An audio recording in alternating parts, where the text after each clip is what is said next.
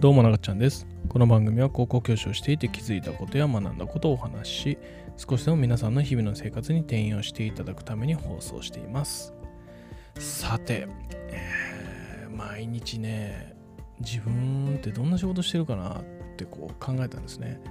いや、それはね、あの、生徒指導に関することがメインですよ。当然。で、ただ、ちょっとだけね、その点のね、抽象度を上げて、どんなアクションをしているかというと、主にね、決めるってことですね。毎日何かしら決める。で、この決めるというものもね、正しいか正しくないかがね、はっきりしてるものもあれば、もうそういうのが分かんないこととかね、たくさんあるんですね。でも、なんかこう、決めるということをずっとやっていくうちに、何かね、自分の中でつかめてきたものもあるんですね。なので、今日は、なんかそういう決めることが苦手な人に、なんかこう、ヒントになれればいいなと思いながら、ちょっとお話ししようかなと思ってます。で、決めることってどうですか？得意ですか？苦手ですか？うん、まあ、できれば決めたくないっていう人って結構多いんじゃないかなって思ったりします。それはね、今の職場とかね、見てて思うことですね。極力決めたくない。なぜだろう？責任が生じるから。でも責任が生じたところで大したことないですけどね。間違っていたら、なんか間違ってると思われるのが自分の誇りを傷つけることになるからとかね、そういうのもあったりするかもしれないですね。とか、自分のせいでいろんな人に迷惑かかるのが嫌だ。で、そういうふうなこう損失回避のような発想ですね。そういったものもあるかもしれないですね。まあ、いろんなね、理由ってあると思うんですけど、一つね、まあ、決めなければいけない場面というのは来るので、ね、その時のまあヒントとして、えー判断と決断をごっちゃにしてる人。こういう人が結構こうぐるぐるぐるぐる考えちゃったりするのかなと思ったりしています。で、判断と決断の違いはって聞かれてパッと言えたりしますか？なかなか難しいですね。えっとね、判断というのは、めちゃくちゃ簡単に言うと、正解不正解が分かっているものについて決める。最初の冒頭に言ったことですね、これって。うん、まあいいや。で、決断というのは、その逆ですね。正解不正解が分からない状態で決めることなんですね。で、前者の判断で必要なことって情報なんですよ。ね。右の道には、えー落とし穴が10個ある。左の道には落とし穴が1個しかない。えーじゃあ、どちらの道の方が比較的安全かというと、左の道とかね。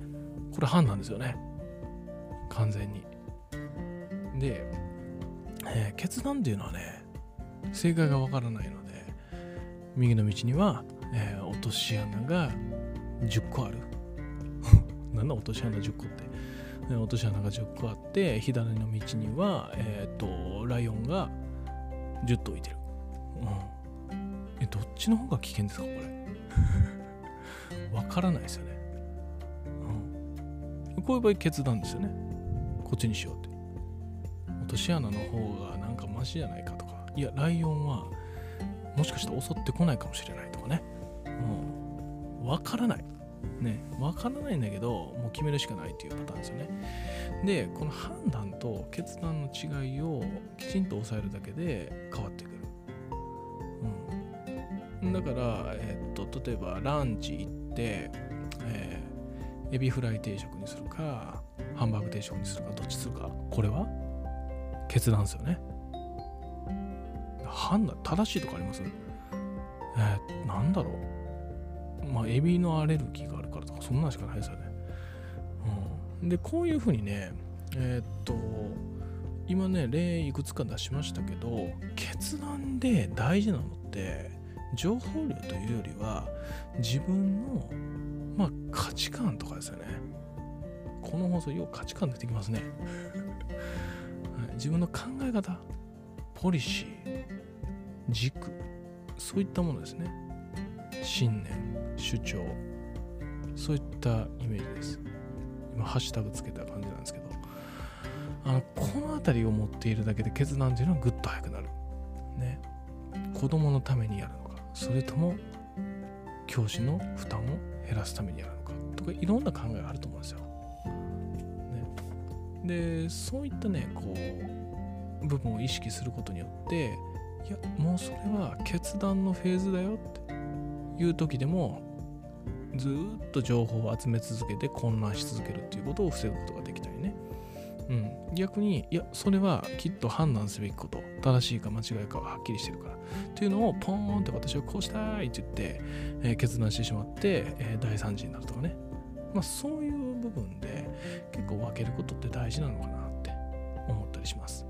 でおそらく判断というのは経験を積めば積むほど結構精度って増していくと思うんですね、まあ、なぜかというとデータが集まるのでこれはうまくいったこれは失敗したっていうデータが集まっていくので結構ね精度としては上がっていくのかなって思うんですけどやっぱりね今までに直面したことのないまあこういうコロナとかねなんかいろんなことありますけど、まあ、そういうね直面したことのない場面で何か決める決断するっていう時はその人のその人の幹になる考え方の有無によって変わってくると思うんでこれはねいくら投資重ねてねやっていてもやっぱりこうブレてたりねない人っていうのもたくさんいてるので、まあ、その辺りをね結構自分のスタンスであったりポリシーは何なんだろうってね、まあ、そういうことを考えるだけで決断しやすくなったりするんじゃないかなと思うのでもしね、まあ、決めることが苦手な人とかっていうのはその辺りをちょっと一度意識してまたやってみてあの頑張ってみてください。